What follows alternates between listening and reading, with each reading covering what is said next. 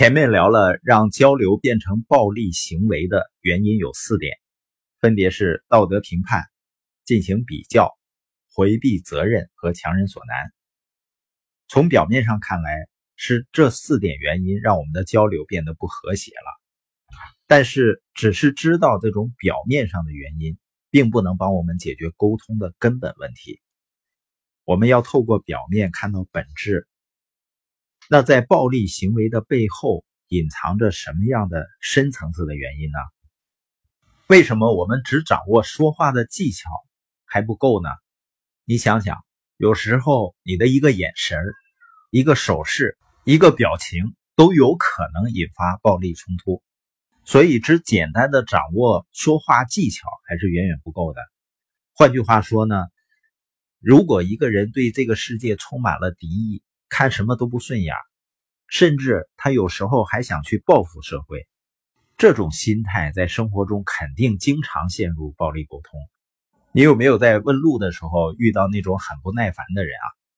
所以这样的人，就算他知道了和人交流的时候不要进行道德评判，不要回避责任和强人所难什么的，只要他一个冷冰冰的眼神别人还是能感受到一种暴力。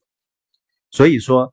当一个人老是陷入暴力冲突当中，问题的关键有可能不在于他说话的方式，而在于他对自己和这个世界的看法。你说一个人对自己的看法会影响到他和别人交流的方式吗？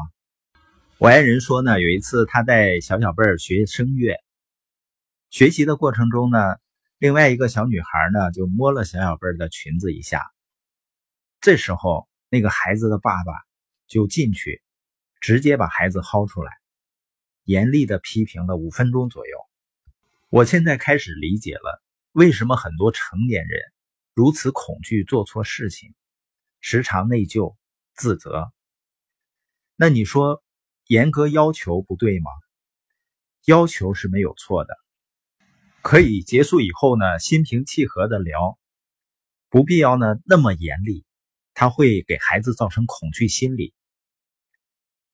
我们对孩子做错事儿呢不会生气，是因为我们知道每个小孩子都很调皮，都贪玩。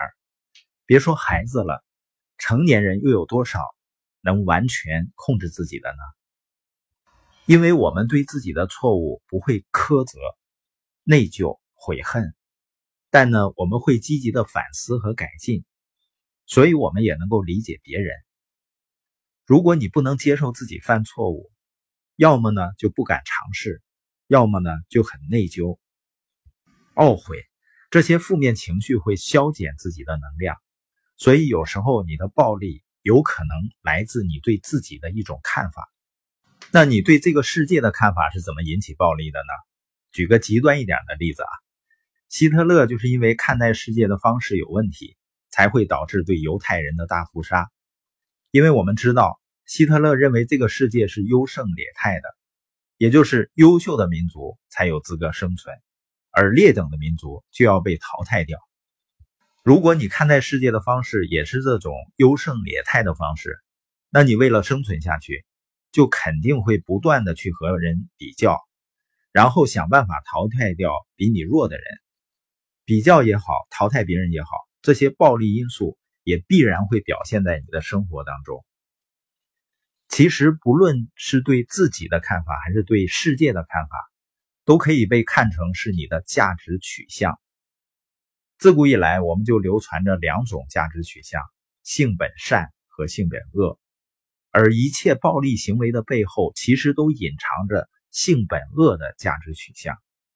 当你认为人的本性是丑陋的、冷酷的，那么你自然就会用相应的暴力方式去应对。这时候你就会陷入暴力当中，而当你认为人的本性是善良的、积极的，那么你就会用相应的温柔的方式去应对，你就自然而然的会离暴力因素越来越远了。